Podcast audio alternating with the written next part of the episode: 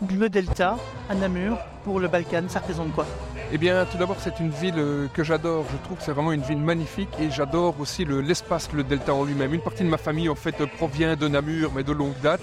Et j'ai toujours eu un, amour particulier pour la ville, euh, pour la confluence. Voilà, euh, quand le nouveau bâtiment a été construit, j'ai contacté le Delta il y a déjà ça quelques années, juste avant le Covid en fait, pour lui proposer une coproduction. Et ils ont trouvé que c'était une bonne idée. Le Covid est arrivé, on n'a pas pu le faire. Mais là, depuis l'année passée, ben voilà, donc ça fait deux saisons qu'on est au delta euh, de Namur. Parler de la culture des Balkans, ça donne quoi après 17 ans? On est les seuls à le faire déjà. Et c'est aussi pour ça que c'est bien pour moi d'être à Namur. Parce que euh, la plus, euh, vous savez que la plus vieille diaspora albanaise, la plus vieille, disons que le premier endroit où la première diaspora albanaise est arrivée, c'était ici à Namur. Donc Namur est la plus ancienne diaspora albanaise de Belgique, on va dire. Il y a une grande communauté albanaise. Namur est aussi une ville multiculturelle, peut-être moins que Bruxelles, mais euh, je pense que ces rythmes peuvent aussi bien intéresser la communauté namuroise euh, autochtone que les diasporas présentes. Ça, c'est l'expérience qu'on a à Bruxelles. Effectivement, ça fait 17 ans. On est les seuls en Europe à faire ce type de festival. Il y a un côté socioculturel, il y a un côté géopolitique, et on en est très fiers. On parle de culture, la culture des Balkans, c'est euh, traditionnel. On pense à la musique rome, tzigane. Comment jongler entre cette culture traditionnelle et cette musique urbaine qui commence à arriver dans les Balkans. Oui, tout à fait. Euh, et, Balkan Graphique euh, met en avant euh, ces deux facettes, comme vous le dites, hein, le côté traditionnel et folklorique qui est très important parce que c'est un peu les madeleines de Proust aussi des communautés, des diasporas présentes en Belgique. Ça plaît aussi à toute une partie du public parce que c'est des airs qui nous rappellent peut-être nos balles musettes, qui nous rappellent peut-être nos airs d'accordéon propres qu'on n'a qu'on a plus. Peut-être via cette musique des Balkans, on peut les retrouver. La musique des Balkans est aussi une musique avec beaucoup d'émotion et d'énergie. Et ce que je présente dans le festival, quand vous parlez de musique beaucoup plus jeune, plus urbaine, c'est souvent de la fusion. C'est-à-dire que ce n'est jamais que du hip-hop, ce n'est jamais que du rock, ce n'est jamais que de l'électronique. C'est toujours ces styles de musique mixés avec du traditionnel, de l'ethno, du folk. Il y a toujours une saveur dans la musique programmée dans Balkan Traffic. Vous parlez de, musique traditionnelle, hein, de musique de rue, de musique euh, qui parle d'émotion, mais on parle aussi, quand on parle des Balkans, on a aussi les stéréotypes classiques des Balkans, la Roumanie, la Hongrie. Et comment ça se passe justement par rapport à ces stéréotypes sur le Festival des Balkans?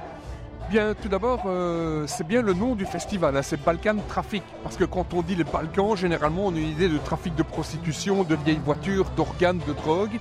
Alors qu'ici, on parle de trafic de culture. C'est un petit peu, ceci n'est pas une pipe, là, vous voyez euh, ce fameux tableau de Magritte, où on pense que c'est une pipe, mais non, c'est un tableau de pipe.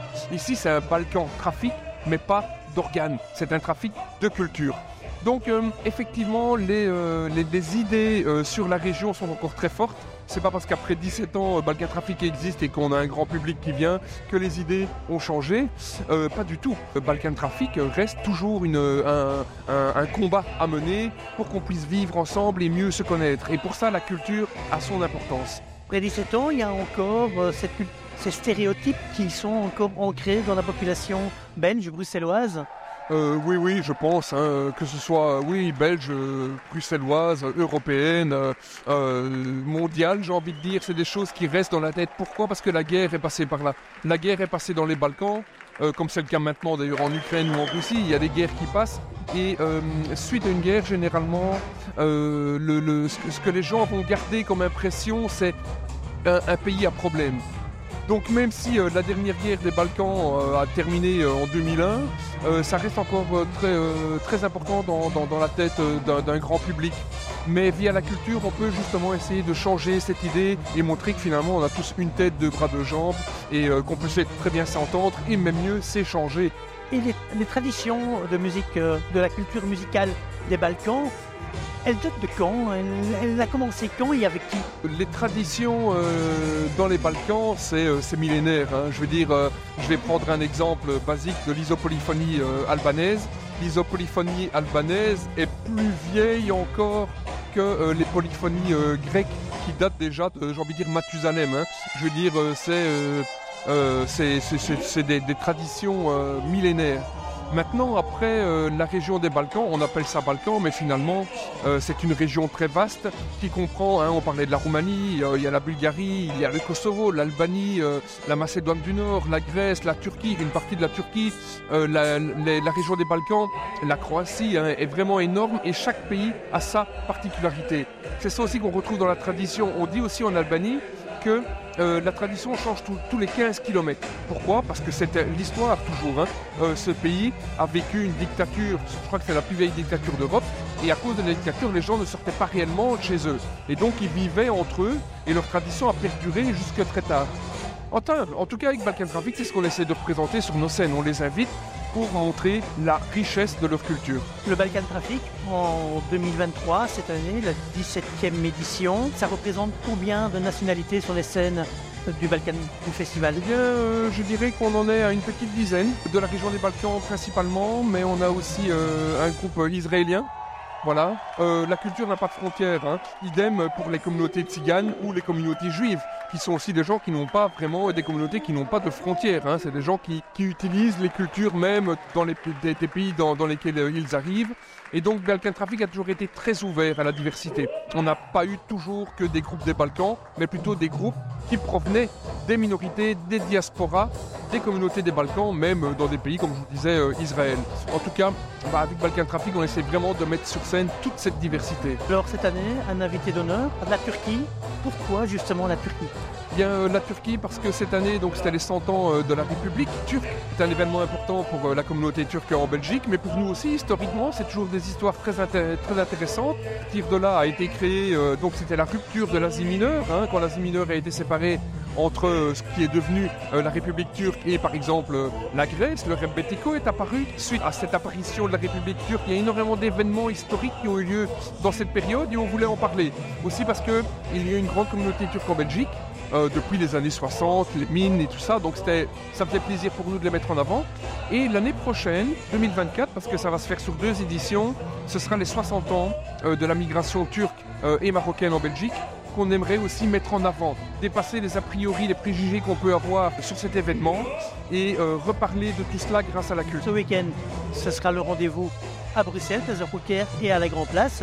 Quel est un peu le programme diversifié qui se passera ce week-end? Bien, euh, donc depuis deux ans maintenant, on est sur la place 2, on installe deux grandes scènes et une plus petite.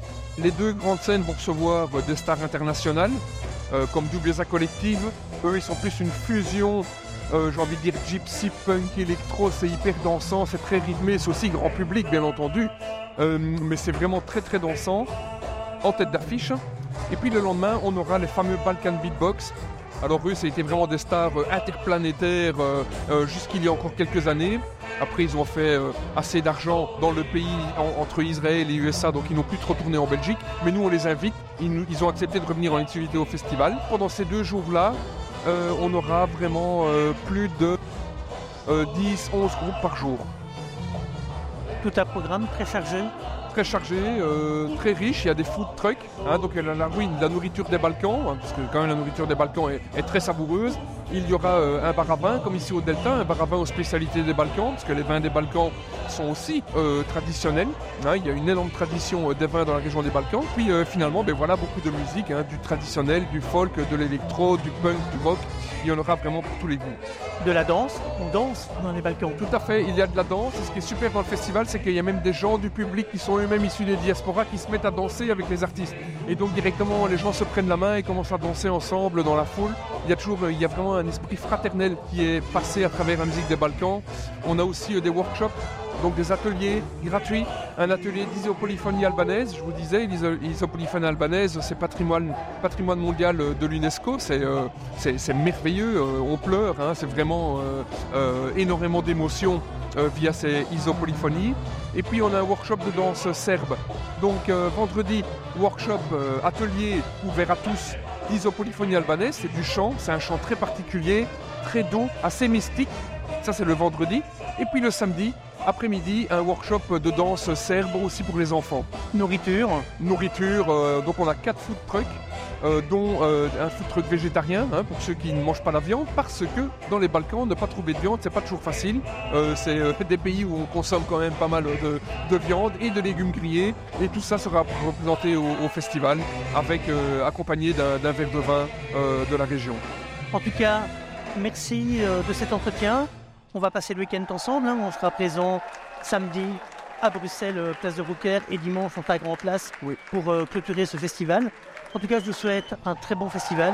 Mais merci beaucoup de nous soutenir et d'être présent, ça nous fait vraiment très plaisir.